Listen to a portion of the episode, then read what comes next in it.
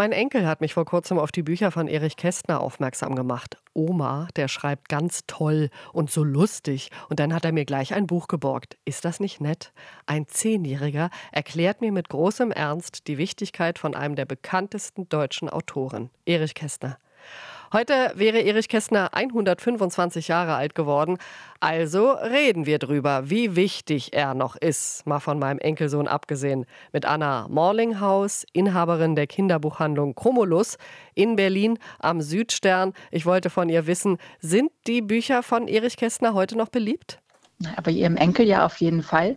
Und ich finde, die Anekdote zeigt auch ganz schön, dass sie noch wahnsinnig lebendig sind. Und obwohl da Wörter vorkommen wie Droschke und sie in einer ganz anderen Zeit spielen, hat man das Gefühl, dass sie äh, äh, die Eltern vielleicht noch nicht kennen könnten und dass sie gerade erst geschrieben sind. Also sie sind auf jeden Fall noch lebendig. Ja, ja, alle Bücher erzählen ja aus länger zurückliegenden Zeiten. Emil und die Detektive spielt im Vorkriegs-Berlin. Sie haben gerade die Droschke genannt.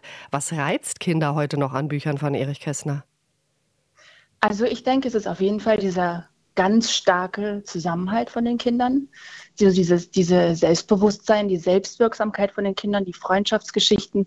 Und es ist eine lebendige Sprache, es ist sehr dialogreich, es lässt sich ganz toll vorlesen und Kinder fühlen sich, glaube ich, ernst genommen in den Büchern auch. Es, es steckt ganz viel drin, was die Bücher beliebt macht und ähm, auch immer ja, noch lesenswert. Und lesen die Kinder sie privat oder kommt das aus der Schule? Wir kennen uns ja hauptsächlich hier in dem Buchhandlungsalltag aus und kriegen nicht ganz so viel mit, was auch in Schulen passiert. Also wir bestellen natürlich auch äh, Klassensätze für Schulen und meine beiden Kinder haben Emilien und Detektive in der Schule gelesen. Begeistert waren sie beide davon, also die älteren Kinder. Und wir, wir, haben einen ganz festen Platz für Erich Kästner in unseren Regalen. Und trotzdem verkaufen wir es, glaube ich, nicht so oft, wie es gelesen wird, weil äh, so Klassiker wie Erich Kästner natürlich viel auch zu Hause stehen. Man hat seine eigenen Bücher noch, die man dann den Kindern vorliest. Hm. Oder sie werden in der Bibliothek geliehen. Also heute waren zum Beispiel Bibliothekarin bei uns zu Gast, die habe ich gleich vorbereitend auf das Interview gefragt, ob es denn viel ausgeliehen wird in Bibliotheken. Und das konnte sie zustimmen. Es ist ein sehr starkes, solides Mittelfeld. Und, und kennen die Kinder Emil und die Detektive und Pünktchen und Anton und, und das doppelte Lottchen, kennen sie die wirklich aus Büchern oder kennen sie die aus Filmen? Ich würde sagen aus beiden. Also wahrscheinlich kann man sagen, dass viele Kinder sie nur aus Filmen kennen, aber man muss auch immer dazu sagen, jeder Film ist gleichzeitig auch wieder Werbung für das Buch. Also wenn eine neue Serie auf Netflix geht, weiß ich nicht, End of Green Gables, dann wird danach nach dem Klassiker gefragt bei uns. Und so ist es bei den Büchern ja auch immer bei den Verfilmungen von Erich Kästner. Jede Neuverfilmung und auch die alten Filme, die immer wieder geschaut werden, sind auch immer noch mal gleich, machen Lust, das Buch zu lesen und ähm, ja, rufen es ins Gedächtnis. Was würden Sie denn sagen? Ist das, ist Erich Kästner ein Kinderbuchautor oder, oder ist er für alle da? Er ist für alle da, auf jeden Fall. Ich finde ja sowieso als erwachsene Kinderbuchhändlerin, dass Kinderliteratur für alle da ist. Und äh, gerade auch sein Bereich fällt ja auch in so eine, kann man noch sehr gut vorlesen, kann man natürlich wunderbar selber lesen, aber es sind auch ganz tolle Vorlesebücher und die müssen ja immer ganz viel erfüllen. Also sie müssen den Zuhörer, die Zuhörerin ansprechen, aber für den, der vorliest, äh, muss es auch gut sein. Also es muss mehrere Ebenen halten. Es muss, hat, er hat ja ganz viel Witz und Humor in seinen Zeilen, ganz viele Nachrichten auch an die erwachsenen Leserinnen. Und insofern ist es wirklich Literatur für alle.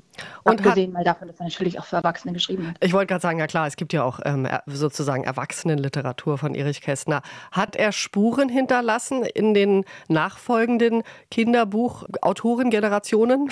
Ja, definitiv.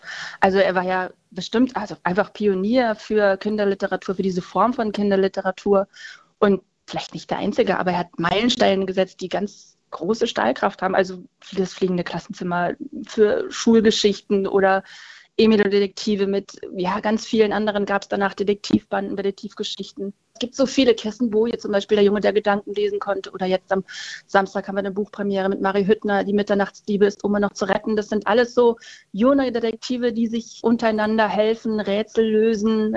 Und da klingt natürlich immer ein bisschen Kästner mit. Feiern Sie den Geburtstag heute in Ihrer Buchhandlung? Ja, feiern. wir haben so einen Schaukasten vor der Tür. Da tun wir immer so zwei Bücher rein, die so ein bisschen zum Tagesgeschehen passen. Und da steht heute das doppelte Lottchen. Zweimal natürlich dann drin. Und wir haben gedacht, wir verpacken heute alle Geschenke, die wir verkaufen, in das äh, tolle vom Atrium Verlag gerade rausgegebene Emil und Detektive Geschenkpapier mit der bekannten Litfaßsäule obendrauf. Anna Morlinghaus, Inhaberin der Buchhandlung Chromolus. Mit ihr habe ich darüber gesprochen, welche Rolle Erich Kästners Kinderbücher heute noch spielen. Heute wäre Erich Kästner 125 Jahre alt geworden. RBB 24 Inforadio vom Rundfunk Berlin-Brandenburg.